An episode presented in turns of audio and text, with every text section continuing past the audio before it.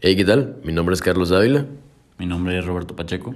y el día de hoy vamos a tener un episodio bastante especial en el que vamos a hablar, pues bueno, del propósito humano, de el espacio personal, de la psicología de Lacan y de otras cosas de la vida que nos afectan diariamente.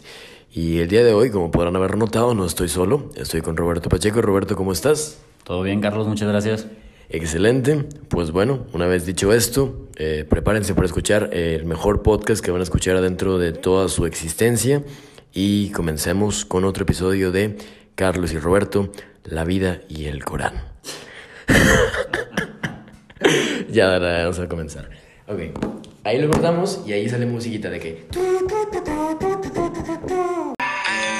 Been getting high. Well, maybe a little, baby, I don't wanna lie. I know when you text me, girl, I don't always reply. Well, you're not an angel either, you can't even fly. I know this, you think that you know shit. All this shade that's coming at me, I wonder who does it. They can't see the vision, boy, they must be out of focus. That's a real hot album, I wonder who Podcast. wrote it. Oh shit, oh dang, pray them niggas go in. Oh, we sell the clowns around, it look like circus shows. This is not the album either, these are just Comencemos. Pues bueno, eh, Roberto Pacheco, ¿cómo estás? ¿Todo bien? ¿Tú qué tal? ¿Trabajando? Excelente. Trabajando duro o durando en el trabajo, Roberto. No, ¿Cuál de esos dos? Arreglando problemas en el trabajo técnico. Ya vamos a dejarnos de mamadas, ok. Eh, tenemos varios temas el día de hoy que vamos a tratar y uno de ellos es, eh, bueno, ¿con cuál, con- con cuál quieres empezar? Que literalmente tienes el pizarrón ahí atrás. Con el primero, güey. Ok, empezar con el primero. Sí. El propósito humano. Sí, el propósito Pues humano. vamos a empezar bastante duro, Roberto. ¿Cuál consideras tú que es el propósito del ser humano? Estaba comentándote hace rato antes de empezar el directo. Ajá. Yo creo que el propósito humano sin ningún problema es la autosatisfacción. O sea, nosotros somos seres egoístas. Cualquier acto humano puede verse desde un lado egoísta. Entonces afirmas que el humano tiene una naturaleza y esa es eh, seguir sus propios instintos egoístas. Así es. De hecho, eso es, eso es lo que también lo que yo pienso, porque de hecho se me hacía muy extraño, muy ambiguo la palabra, bueno, bueno o malo, eh, porque hay una discusión muy común entre Maquiavelo y, y un, bueno, y el otro, que la verdad no me acuerdo, pero Maquiavelo decía que el hombre era malo por naturaleza y era la sociedad eh, quien lo obligaba a ser bueno. O sea, que el sí, hombre era recuerdo. malo por naturaleza, que era malo, que nacía malo, que nacía siendo un ojete, pero que era la sociedad quien lo, quien lo controlaba. Y, Y había otro y que el otro nacía decía que, bueno por naturaleza y la sociedad lo hacía que malo. era bueno por naturaleza, pero la sociedad lo corrompía. Y, supuesto. eh, y digo, normalmente se pone Maquiavelo como el malo. De hecho, hay. eh, ahí está, ya volvimos. De hecho, hay eh, una, un estudio que se hizo, creo que ya lo habías visto, en el que se pone a como 50 personas. eh, una mesa con diferentes cosas y una mujer que, Ah, por que supuesto, está claro, claro. ser- un maniquí. Entonces eh, la mujer está asimilando ser un maniquí, se no se mueve como si fuese una estatua y la gente pues está ahí con las cosas.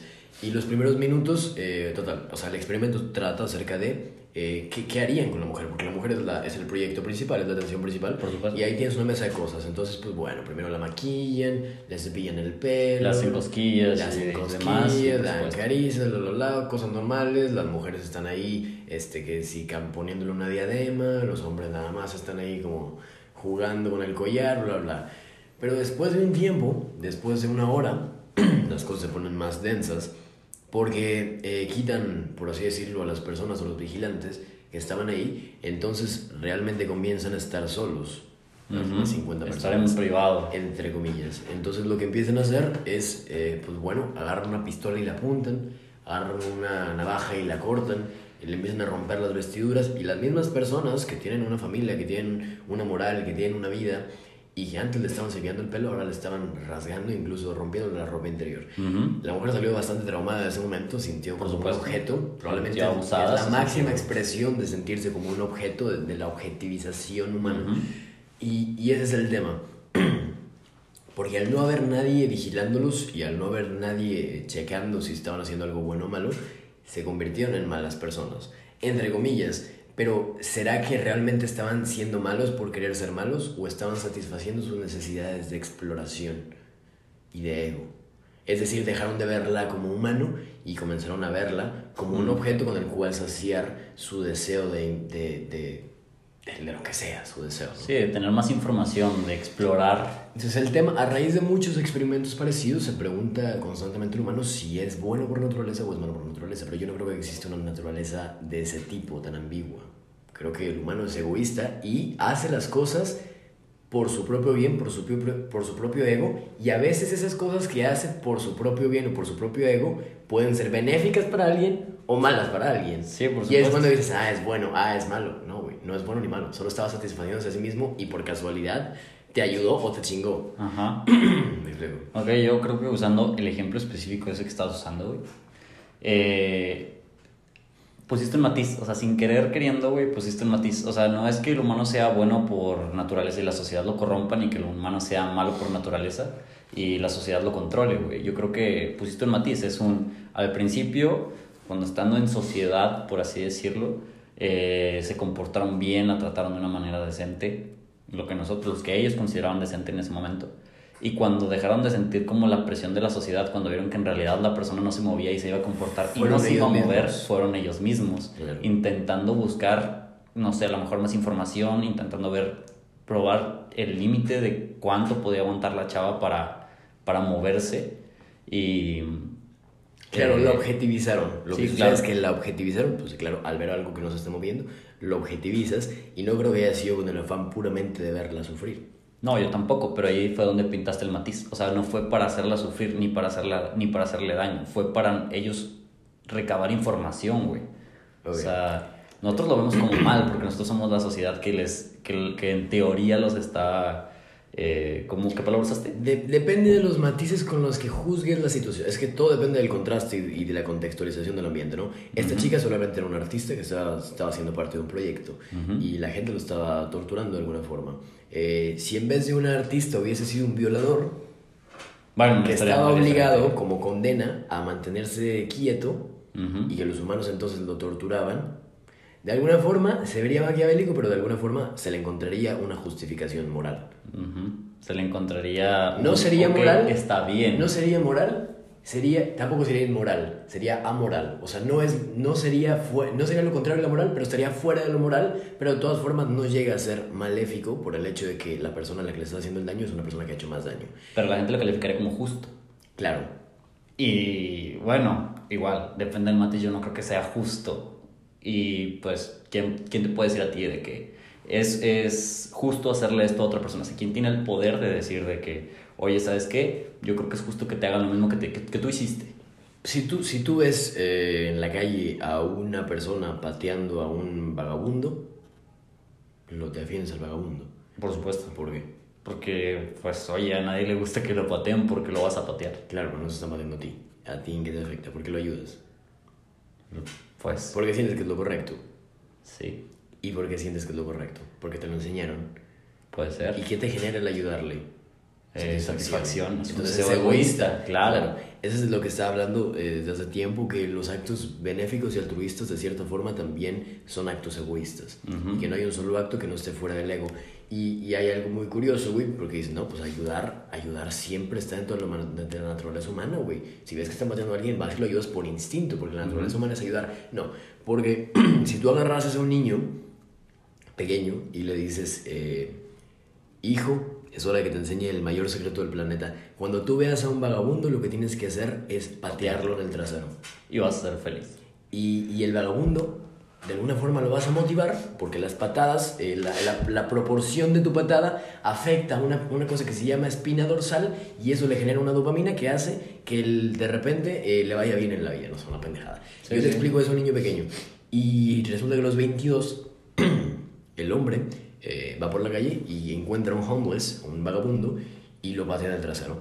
Y el homeless se enoja y se va, y el niño, que bueno, el adulto ahora, se siente sati- eh, satisfecho y feliz de que, de que hizo una buena a acción. alguien. Ujú. Entonces, ¿por qué lo pateó? Lo pateó porque eso lo hizo sentir bien, a pesar de que no sabía si eso le hacía bien al otro. Es lo mismo, o sea, realmente al final ayudas no porque sea lo correcto, porque esté dentro de la naturaleza humana, sino porque haces justo lo que tus padres dijeron que tenías que hacer y eso te genera eh, serotonina, oxitocina, dopamina o lo que sea que te, que te genera ayudar al otro. Entonces todo es un acto egoísta. Por supuesto fue lo que estábamos haciendo ahorita antes de empezar, cuando estábamos comiendo, ¿te acuerdas? Que te dije de que cualquier acto tiene su lado egoísta. Te dije, por ejemplo, tener hijos.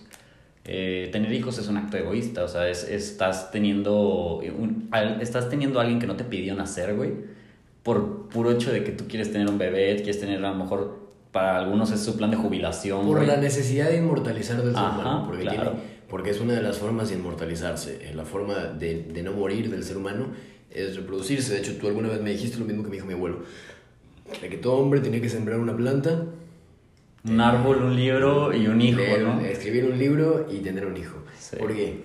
Porque, Porque es, es la forma que la narrativa que se inventan para inmortalizarse. Claro. Claro. Y, y ese es el tema. O sea que al final el, el hombre siempre busca buscar su propia inmortalidad a través de reflejarse en ciertas acciones y la más usual es la reproducción. ¿Y que podemos tratar ese tema?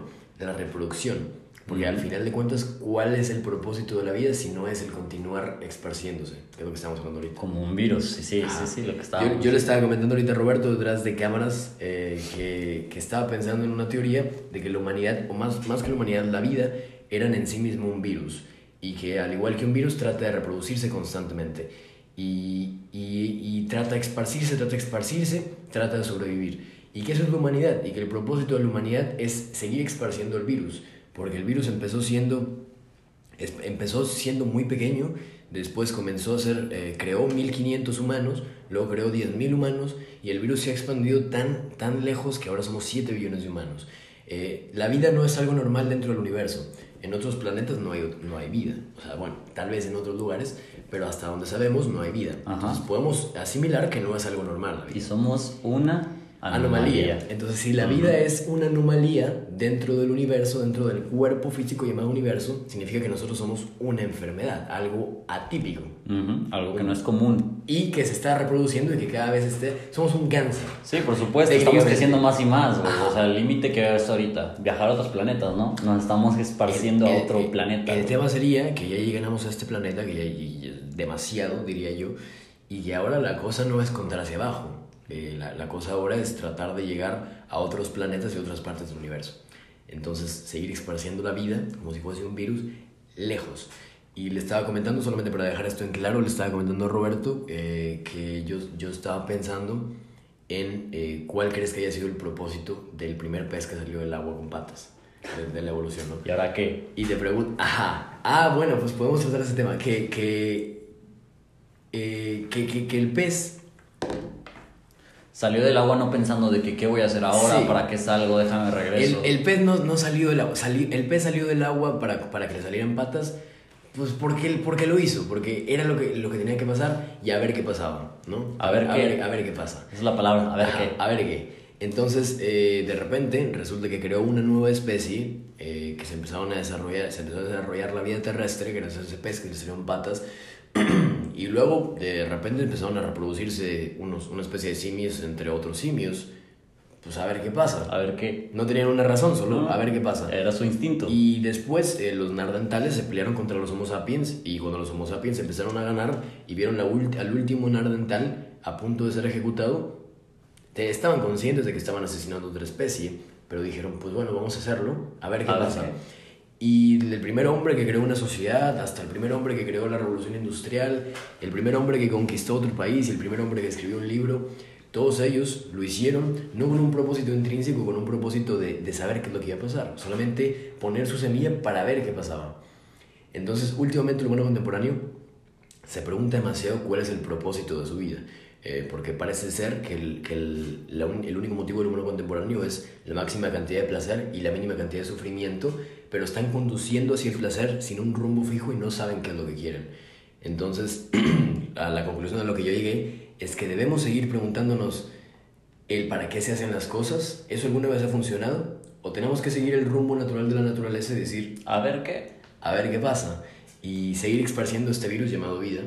Y al final la gente del futuro va a voltear va a decir verga qué bueno que esos cabrones se fueron a otros planetas o qué bueno que esos cabrones avanzaron en este tema porque si no no hubiera pasado esto y cuando esos humanos ya estén en todo el universo en todos los planetas posibles y que, la- y que el virus se haya volvido un ente completo llamado eh, no sé entidad universal humana Ujú. pues Humanidad. ahora les va a quedar decir, vamos a continuar a A ver qué. pasa, güey. ¿Sabes? Creo que es eso. Yo te puse el ejemplo de la película de Horton y el mundo de los 100. Para el que no la haya visto, pues bueno, es una película infantil, pero que plantea una teoría bastante interesante. En esa película hay un elefante que encuentra una flor con una pequeña partícula en la cual dentro de esa partícula se encuentra todo un universo, que dentro de ese universo se encuentra un planeta, que dentro de ese planeta se encuentran los Kien, que son individuos como tú y como yo, güey, que tienen casas, que tienen carros, que tienen eh, toda una vida, toda una sociedad que eh, se ve en peligro porque el elefante está jugando con la flor, ¿no? O sea, que anda de aquí para allá con la flor. Se ven, se ven preocupados por ella y su única, su única solución fue hacer tanto ruido para ser escuchados fuera de su partícula que vendría siendo nuestro universo, güey. Entonces, ¿qué pasa? Si nosotros llegamos al, a ver que saliendo de nuestro universo, pues bueno, ¿hasta dónde podemos llegar? Nosotros somos un punto. Eh, eh, bueno, lo que hace esta película es ponerte en escala y darte cuenta que nosotros también somos un puntito dentro del vasto universo. Pero la otra cosa es que no, tú no dimensionas cuán infinito puede ser el universo en el aspecto de que dentro de hoyos negros se crean explosiones muy similares al Big Bang. Entonces, incluso se pueden crear universos dentro de hoyos negros y nosotros podríamos ser universos dentro de un hoyo, De un negro, hoyo negro, dentro claro. de un universo mucho más grande. Ajá. Y puede ser tan absurdo como un loop infinito. Tal vez por eso llega el nihilismo al humano al preguntarse que, que qué tan pequeños son o qué tan significantes son y al compararse con el vasto universo, pues claro, se consideran demasiado pequeños. ¿Ocupas atender la llamada? No, no, no. Ok. ¿Qué opinas de eso? No, estoy totalmente de acuerdo. El problema es qué pasa, qué hacemos con esa depresión. Seguimos trabajando al, al avanzar, nos detenemos, nos estancamos, Es que vivimos nuestra vida. el detenerse ya a este punto de la humanidad sería ridículo, por lo menos imbécil. O sea, ya, ya, ya avanzamos hasta aquí, ahora vamos a ver hasta dónde llegamos y nos morimos y ya. Supongo que eso dijeron todos, güey. O sea, eso dijeron en su momento, yo qué sé, los neandertales, de que dijeron, pues no mames. Y la, la célula dijo, ya nos separamos, pues ya, vamos a ver qué chingados Sí, güey. Ya, ya podemos cocinar pescado. Ya, ya con eso vivimos a gusto. Pero pues no, güey, le siguieron. Y O sea, creo que lo que pasa es que el humano cree que ya sabe todo. Y, y apenas yo creo que a comparación de todo el conocimiento que existe en el universo, apenas tengamos de descubrir el fuego en, en cuestiones cuánticas. Estamos en pañales dentro del universo, estamos en pañales dentro del conocimiento que deberíamos de saber. Eh, Sí, muy sencillo, muy apenas podemos salir de nuestro planeta. O sea, sí, güey, y nos la pelamos porque nos la pelamos cabrón. O sea, salirse del planeta Tierra es una mamadota. Pues ya viste que explotó el, el cohete de Elon Musk. sí, sí, sí. Es un pedo, güey. Sí, o sea, es difícil, no es una cosa más. Como Sword Art Online, ¿no te recordó la segunda temporada? Eh, ¿Cuándo? En Sword Art Online, eh, ya ves que hay como una torre donde está Asuna Ajá, y que tienen que rescatarla. ajá. Sí, Y yo sí, dije, es un árbol. yo dije, ¿por qué chingados hacen un cohete? Y lo que hicieron, de hecho, fue como que unirse todos los pendejos con alas y hicieron como Y que una aventar, mamada. sí, güey, aventar Pero- a este güey para arriba. Sí, al final no jaló eso. No, bueno, o sea, no jaló desde que llegó arriba, pero la puerta no se abrió. Eh, y la que la abrió fue la, la niña, ¿te acuerdas? Ah, ya. Bueno, Ella- estamos spoileando. Puta. Bueno, es un anime que salió en el 2011, güey, ya no es un si no- spoiler, Si no has visto Sword Online es porque estás muy, muy, muy atrasado. Sí, o sea, si no has visto eso es porque pues, no te interesa. O sea, Sí. es un anime del 2011. Está muy bueno Sword Art Sí. Online. Muy hecho, bueno. ¿Has visto el canal de YouTube de Disrupt, Disrupt TV? No, no Que es un vato que vive en mundos de realidad virtual. De que literalmente Como los que tú manejas, de que te metes a las Ajá, o sea, hay una cosa que se llama VChat, que son como mundos de realidad virtual en la que existen clases de yoga, güey, oficinas como estas en las que estamos ahorita, este, salas de juntas, güey, lugares donde te juntas con amigos a platicar, eh, no sé, convenciones, o sea, es como un mundo real. Se llama VChat y es un mundo virtual. Sí, en algún momento me tocó ver en, en tus historias que estabas ahí como en, como en una estación espacial, no, No, se veía la Tierra. yo, yo estaba en BeTime XR, que es otro mundo virtual. Ajá. Pero BeChat es un mundo mucho más conocido eh, y mucho más vasto en el que la gente se junta ahí para conocerse y puedes hacer muchas cosas. Puedes jugar juegos, o puedes usar un pizarrón o lo que sea, ¿no? Eh, y lo interesante es que ese vato vive ahí. O sea, Hay un- vive ahí. O sea, eh, y de hecho el primer experimento que él hizo, que fue su primer video viral, fue siete días dentro del mundo virtual. Y él se Madre. despertó, o sea, a ver, él, él se puso los, el, el, el headset, Ujú. el Oculus, no sé cuál traía, o el HTC Vive, y literalmente, güey, o sea, comía con esa chingadera. O sea, tenía su, su comida ya lista y nada más. Comía mientras estaba ahí, no sé, viendo el paisaje, viendo una montaña. Ujú. En la tarde, pues se ponía a hablar con la gente, trabajaba eh, con la computadora. Pero- Porque, ajá, porque el desktop el desktop. Era lo que veía él en la pantalla. Ajá, la pantalla, Sí. se ponen los lentes, entonces tú ves todo lo que está en la, en la pantalla. Y aparte puedes estar aquí en un volcán o en, en que hacen en un pinche bosque. Y este güey pues estaba trabajando eh, y literalmente su computadora la metió dentro del mundo virtual. Una inmersión total, básicamente. Ajá, entonces él trabajaba ahí y cuando se dormía eh, iba a un mundo donde hay una cama en medio del bosque y se acostaba y ya. Y cuando abría los ojos lo primero que veía era el sol del mundo virtual porque esa cosa no se apagaba.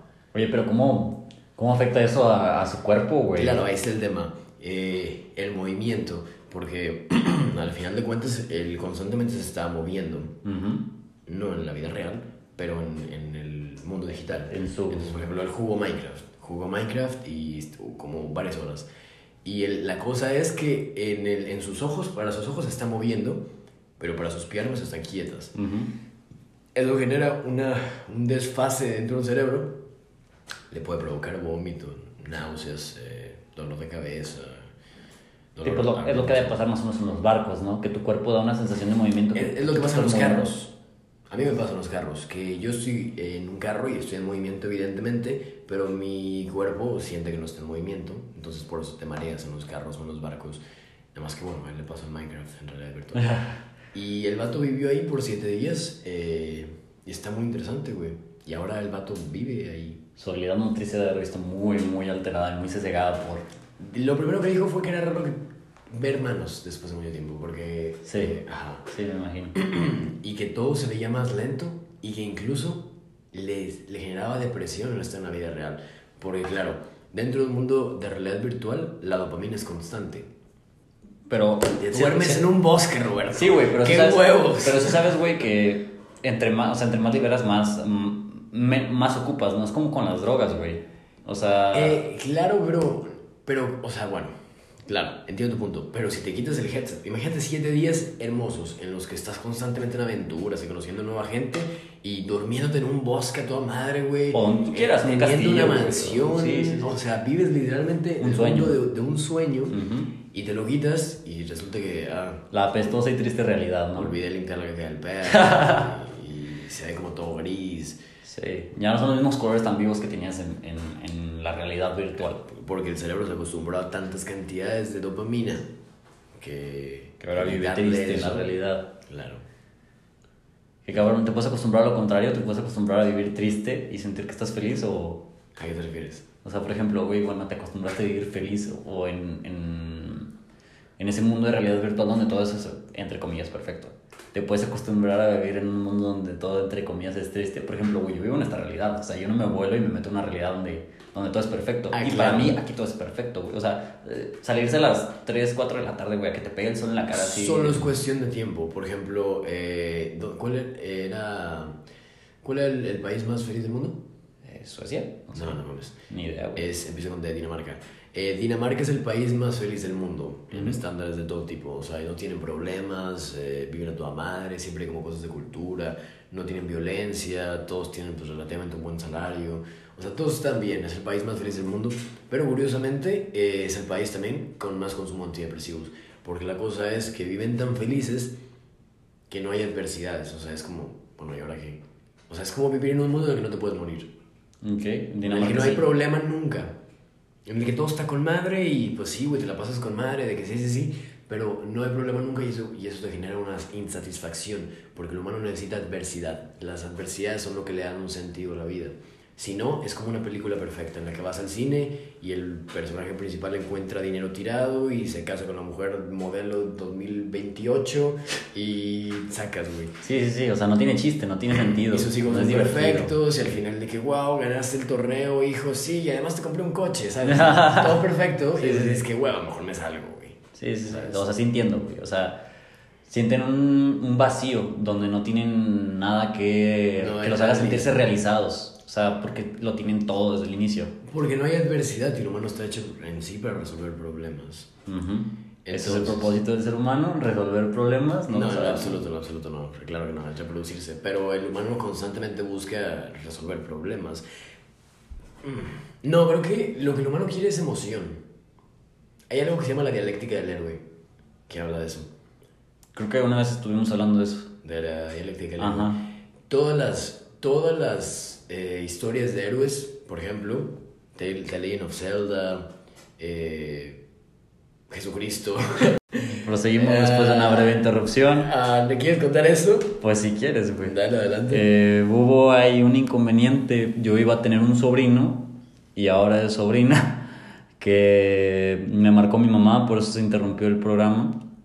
Me estaba contando que voy a tener una sobrina, ya que la chica que nos hizo los globos y el humo del baby reveal abrió el sobre, vio un post-it azul y asumió que era niño. No sacó el post-it del, del sobre. Entonces mi hermana acaba de chocar pues obviamente fue con el doctor para ver que el bebé tuviera todo bien. El doctor le preguntó que qué era.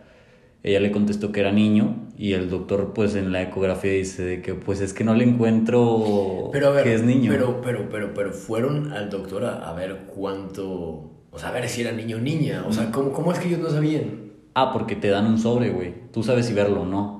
Y ellos no lo vieron. No lo vieron, pues se lo dieron a alguien para que le, le diera globos y todo para, para que cuando rompieras el globo fuera una sorpresa, ¿sabes?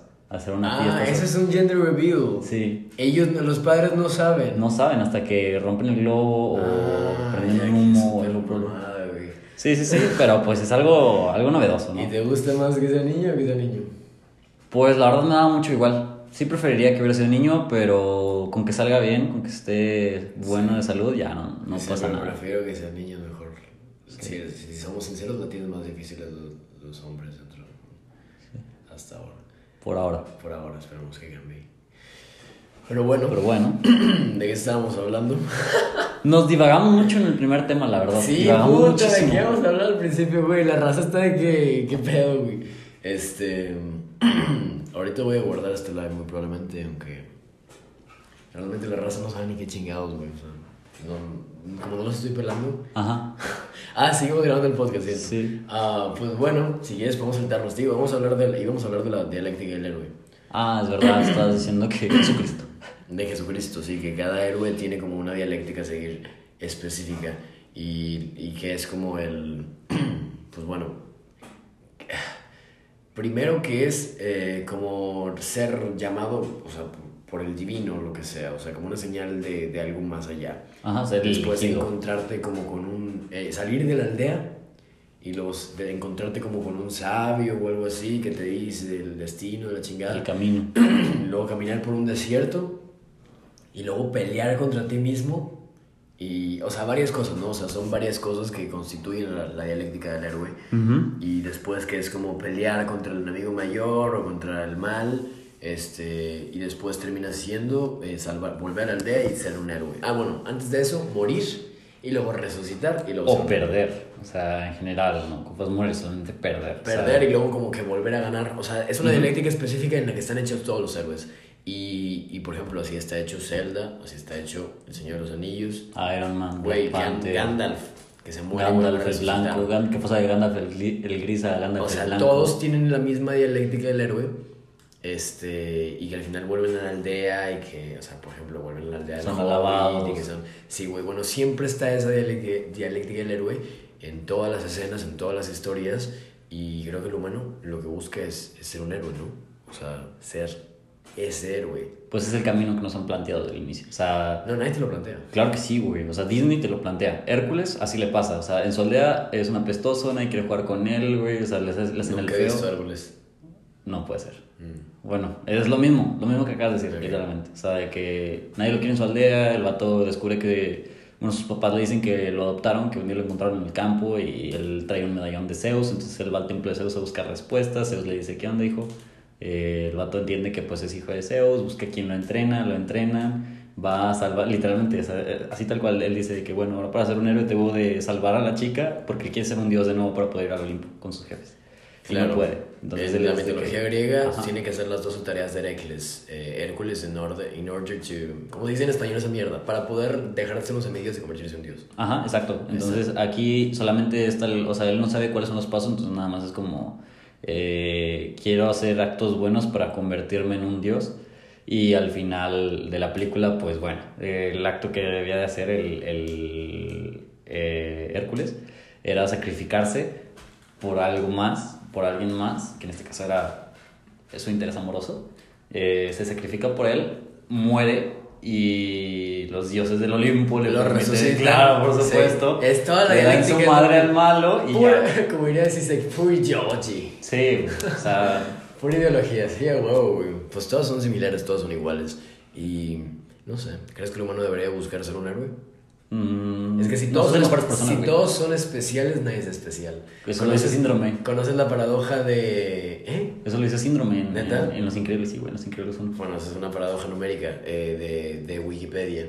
Es una paradoja en la que resulta que todos los números, de todos los números, tenían eh, una página en Wikipedia. Si buscas uno en Wikipedia, te sale la información relevante de Wikipedia. ¿Qué estás haciendo? Ah, no, nada, nada, tú sigue, tú sigue. Ok. Si buscas el número uno en Wikipedia, te sale la información relevante del número uno, de que el primer número, bla, bla, bla, para los romanos significaba esto. Si buscas el 2, si buscas el 3, si buscas el 4, todos los números tienen eh, una página en Wikipedia, excepto el pinches 22.290 y no sé qué, sacas. Un número en específico. Un número en específico no tenía página en Wikipedia. Y todos dijeron de que, ah, chinga, ¿por qué se salta en este? Y pues Wikipedia dijo, pues es que realmente no hay nada relevante con ese número. O sea, no, nadie ha hecho nada con el 2020. Saca, Ajá, ajá. O sea, no tiene nada relevante y no hay una historia que tenga que ser contada. Entonces la gente empezó de que hagan una página de Wikipedia del 2020, sacas, Ujú. de que hagan una página de Wikipedia, este número, este número merece ser escuchado y memes de que mames. el número excluido. Y entonces la página de Wikipedia se convirtió en el número que se convirtió en, en, algo importante. En la protesta. En la protesta porque no tenía, o sea, el único número sin página de Wikipedia. En Esa fue su página de. Wikipedia. Pero ahora tenía página de Wikipedia, entonces ya no era especial. Lo que lo hacía especial era no tener página en Wikipedia. Como ahora tenía, entonces ya no era especial. era especial. Entonces es el punto. Si todos son especiales, nadie, Nadie es es especial. especial. Y si tienes una cualidad única, que es la que te hace relevante, y sacas. Pero ¿entiendes es que, sí, pero es que entonces ahí estás hablando de contexto, güey. O sea, eh, ser, héroe, ser héroe no es lo mismo para cada persona. A lo mejor para ti ser héroe es, no sé, güey, bajar a un gato de un árbol. Y a lo mejor para otro, güey, ser un héroe es... Sí, es subjetivo, Eh, razón, es demasiado ambiguo. Estamos, estamos llenando, nada más estamos metiendo información para que te quedes más tiempo. Mientras más tiempo, más nos pagan. pero ya quisiéramos que nos pagara esta pinche aplicación de mierda, pero bueno. Eh, supongo que vamos, podemos cambiar de tema. Porque. Vamos a abordar el segundo porque ya, o sea, van siete minutos de este, el otro también duró como dos y el primero Sí, güey, 18. llevamos un huevo y no hemos dicho casi Sí, nada, güey. Pero creo que. No sé, ¿tú crees que la gente lo disfrute? Pues es que está interesante. Pregúntales a los del chat. Ellos están aquí para algo. El super chat. ¿Nunca has visto, nunca has visto Mi Gala? Es un muy buen podcast, güey. No. Eh, Creo que es el mejor podcast que conozco. Está muy bien hecho. Eh, pues la gente no está diciendo nada, güey. Nada más está aquí como que qué chingo está pasando y se va y se queda. y- Pero, pues bueno, vamos a hablar del siguiente tema. Que Eh, es La luz se fue. Se fue. Podemos hablar. ¿Sabes qué? Vamos a, vamos a dejar la luz para el último. Ok. Ok. ¿Cuál quieres que sea? Eh, vamos a hablar de. Es que, ¿quién, ¿quién escogió estos temas? ¿Tú y yo? Espacio personal. Vamos a hablar del espacio personal. Es que el panadero con el pan es el más chido, güey. Podemos hablar del panel con el pan, ok. Eh, aquí tenemos anotado que tenemos que hablar del panel con el pan por el hecho de que. Bueno, no sé si. Una vez nosotros íbamos saliendo de tu casa. Ajá. Veníamos a la oficina. y venía sonando el panero con el pan. Y el panero con el pan, para el que no sea de México, es una camioneta que vende pan. Y ya, that's pretty much of it. Pero tiene una bocina, tiene música, que es una canción de Tintán, creo. Sí. Eh, que suena. El panadero con el pan, el panadero con el pan, el panadero. Total, esa es la pinche rola, ¿no? Y la cosa es que esa canción se repite y se repite. ¿Y cuánto le calculas que dura? Unos 15 segundos. eh, Eh, nada, sí va a durar un minuto. ¿La canción? Sí, güey. No. Sí, porque sí dice varias cosas. Tempranito va a sacar canasta. Dígase, van pronto a seguir. Bueno, ponle que 30 segundos. Eh, 30 segundos, un minuto. Bueno, esa canción se repite una y otra y otra y otra y otra y otra y otra vez durante las ocho, durante las ocho horas de la jornada laboral Suponiendo del panadero. ocho horas. puto pan, suponiendo que fueran ocho porque probablemente son más. Sí. Y la pregunta que le hice Roberto fue, que ya me lo había preguntado hecho antes, eh, ¿no se volverá loco? El que El va hombre que va manejando Ah, que por cierto, como pues está esperando que la gente salga por el pan, va manejando una velocidad de. De Muy lento. 5 kilómetros por hora, 10 kilómetros por hora, nada más para que la gente tenga tiempo de salir a su casa a comprarle pan. Entonces, eh, la pregunta que él me hizo fue: Ah, que si no se vuelve loco o que si llega a un punto en el que su cerebro eh, agarra esa canción como parte del ambiente y su cerebro la inhibe. Eh, como el ejemplo del grillo, que si nosotros dos estuviéramos en este momento hablando en un bosque y hubiese un grillo sonando, que- primero lo escucharíamos y diríamos, "Ah, ¿qué pedo? Hay de que un grillo ahí, ¿qué pedo que no se cae el hocico? Pero si dejamos pasar 20, 30 minutos y seguimos hablando y el grillo suena, ni siquiera le vamos a poner atención. Y si el grillo se calla, vamos a decir, Vamos a "Chinga, notar su ausencia". Se, se cayó, ¿no? Se cayó Ajá. el grillo. Y porque nuestro cerebro ya había tomado el sonido del grillo como parte del sonido de ambiente. y al quitarlo, quitas una parte del sonido de ambiente. Exacto. Entonces la, la cosa es eh, si la puta canción del pan con el pan será parte del sonido de ambiente de, del Del conductor, maneja, del vato que está llega un el punto pan. en el que ya no escucha la canción. Y el, el tema también fue, si le preguntamos al, al güey que distribuye el pan, oye, el vato se va a acordar de que está escuchando la canción y le va a volver a estorbar. Ah, claro. Es como cuando, es más, vamos a joderlos. Eh, es como si yo te digo que a partir de ahora vas a empezar a respirar manual. Puta Ah, madre. puta madre, sí, güey, o sea, Ajá, ahora entonces, tienes que hacerlo Ahora, ahora estás consciente. pensando en respirar y, y estás haciéndolo manual porque estás consciente. Y ahora imagínate que yo te digo que ahora a partir de ahora vas a sentir tu lengua. Siéntela. Siente tu lengua. Ahora no puedes dejar de sentirla. Este, y si te digo que ahora vas a parpadear manualmente, ahora como chingados dejas de hacerlo, ¿no? Exacto. Entonces, la cosa es que, que tú haces esas cosas de forma inconsciente. O involuntaria. De forma inconsciente, diría, porque tienes una predisposición a respirar y a parpadear, ¿no? O Claro, sea, no, no- no- sería involuntaria, sería inconsciente y no sería subconsciente, porque subconsciente. Ajá, no, o sea. Ah, bueno, X, no nos vamos a meter al psicoanálisis, güey. El punto es, eh, haces las cosas de forma inconsciente, ¿no?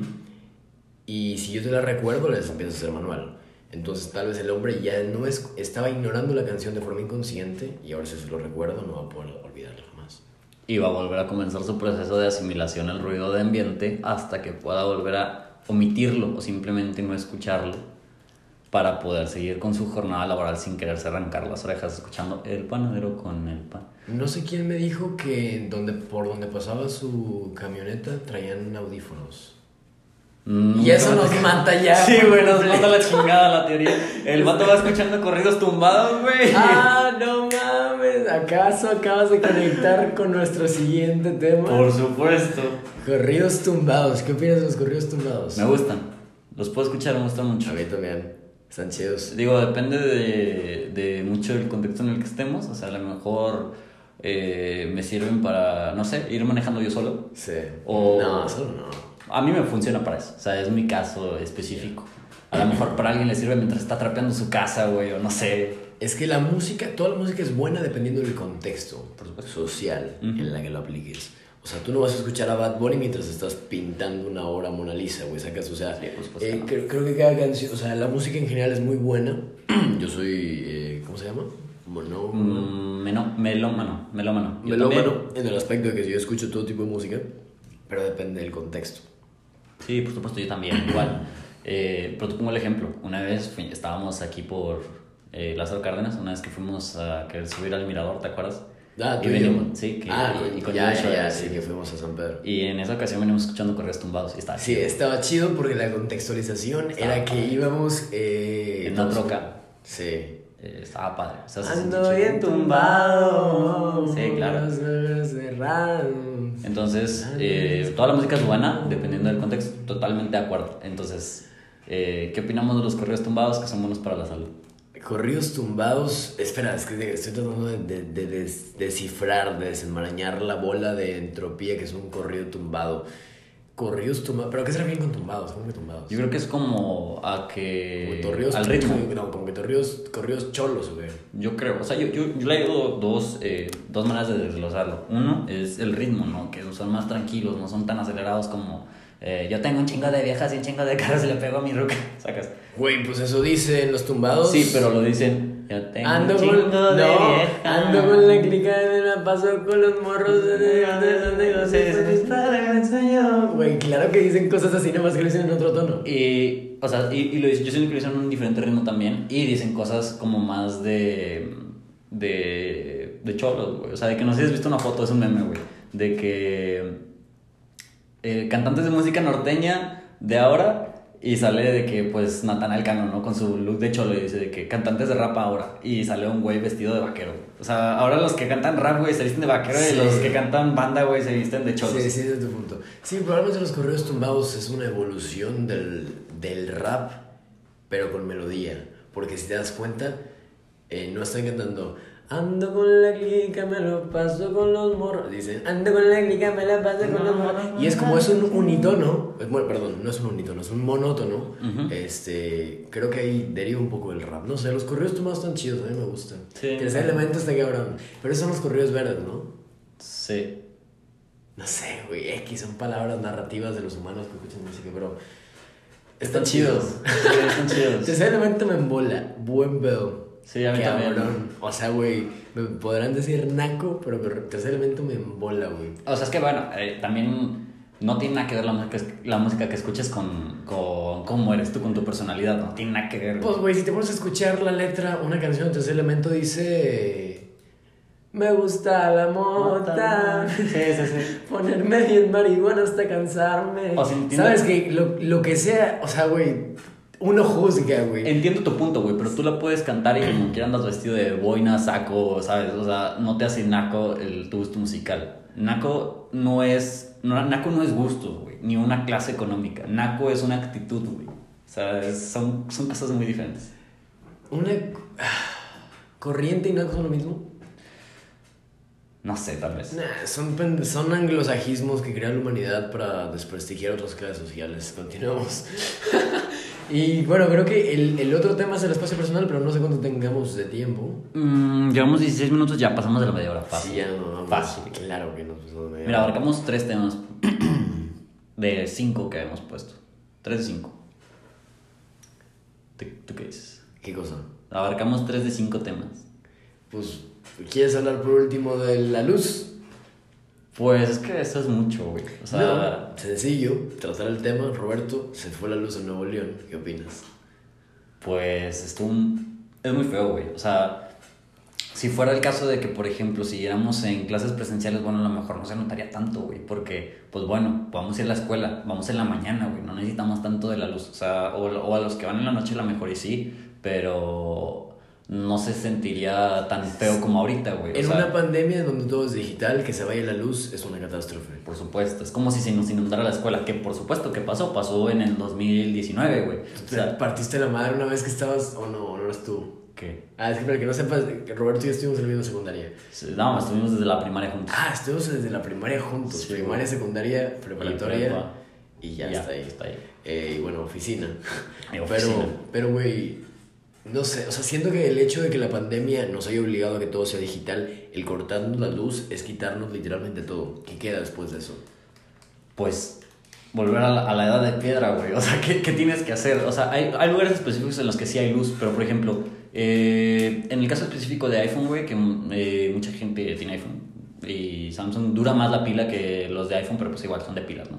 Eh, ¿Qué pasa? Por ejemplo, en mi casa, güey, se fue la luz desde las 6 de la tarde hasta las 6 de la mañana. Volvió a las 6 de la mañana y se fue a las 10 de la, de la mañana. Y volvió como a las 4 y se fue ahorita a las son, 8. son apagones sistémicos. Ajá, entonces, eh, ¿qué pasa, güey? Se te acaba la pila, ¿qué haces? No haces nada, güey. Y se, se te va la internet, ¿qué haces? Yo, por ejemplo, tomo clases en la tarde.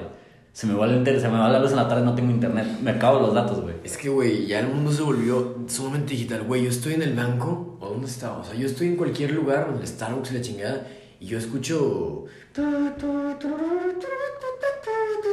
Was a certain man Ah, sí, ok, En el celular de al lado, güey. Y la raza está en Reels, güey. O sea, todos vemos lo mismo. Sí, claro. Todos hemos visto la misma, a la misma vieja diciendo eh, pre-face and a big Todos hemos visto como que el mismo contenido y creo que eso hace que todos vivamos en lo mismo, güey. Estamos como que encerrados cabronamente en los mundos digitales y creo que es eso.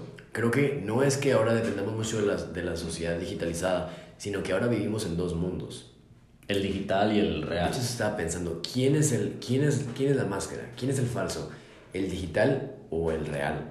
Porque, a ver, nosotros vivimos en dos mundos, en, en, en el normal y en el que somos dentro de las Creo que redes entiendo sociales. para dónde vas. Y yo creo que la persona que de verdad somos, somos los de la, la que somos en las redes sociales, güey. Porque, Porque somos quien queremos, Sí. quien queremos ser. Exacto, güey. Tú te puedes hacer una cuenta anónima y ir a comentarle a Dua Lipa, güey, que está bien buena. Y no vas a saber quién eres. Y nadie va a saber quién eres. Y El anonimato. el anonimato, a eso vamos. El anonimato es, es lo que te permite ser quien tú eres. ¿Sabes por qué estaba pensando eso? Porque crucé una calle sin ver y casi me atropella un taxi. Ah, por supuesto. Y traía, y traía un cubrebocas y traía un gorro que me tapaba todo, no traía la boina. Ujú. Entonces el vato dijo que, cabrón, cruza bien. Y me dio igual, no me dio vergüenza, porque no me vio la cara. Y porque no sabía quién era. Y tenía una máscara de anonimato, literalmente. Y me puse a pensar, realmente yo puedo hacer lo que quiera ahorita. O sea, puedo hacer lo que sea. No me va a dar vergüenza porque nadie me está viendo la cara porque tengo tapado con cubrebocas y, y la frente y la chingada. Y creo que eso también es un reflejo dentro de las redes sociales. Que, que si te haces una cuenta anónima, no te da vergüenza hacer nada porque no hay repercusiones Claro, no, no te van a que partir tu afecten a tu madre. identidad después. Exacto. Bueno, o sea, hay, hay sus ciertas excepciones, o sea, por supuesto, como en todos lados, pero sí, sí toca mucho que puedes ver comentarios de mucho hate, de mucho odio, de criticando y demás, y no les da miedo, no les da pena, ¿por qué? Porque no les pueden hacer nada, nadie los está viendo, la sociedad no los puede criticar, Y güey. entonces son quienes son ellos mismos y volvemos al tema del humano malo por naturaleza que se esconde dentro de una máscara que lo obliga a ser bueno. Por la sociedad. Entonces nos damos cuenta que realmente dentro de las redes sociales somos más nosotros mismos porque dejamos de ser quien realmente somos y nuestras verdaderas intenciones. Ujú. Y nuestras verdaderas opiniones. Entonces quienes somos realmente, donde estamos fingiendo es el mundo real. En Claro. el mundo digital somos nosotros mismos. Exactamente. Porque se refleja nuestro verdadero egoísmo y nuestras verdaderas intenciones maquiavélicas que siempre hemos tenido por, por egoísmo. Qué, qué buena conclusión Qué desarrollamos. gran Sí, conclusión, güey. Creo que este podcast es top, cabrón. Sí, claro. Este, pues bueno, creo que hemos desarrollado una gran conclusión. Además, me da muchísimo gusto que esta cosa se haya quedado grabada. De hecho, ¿cuánto pila tengo? Dos. Tengo 2% de pila, justamente, güey. Así que vamos a dejarlo por aquí, por Instagram. No le piques todavía la grabación. Chicos de Instagram, muchísimas gracias por habernos acompañado un rato. Y pues esperan todo el podcast completo en Spotify. Así que, bye. Eh, ahí está.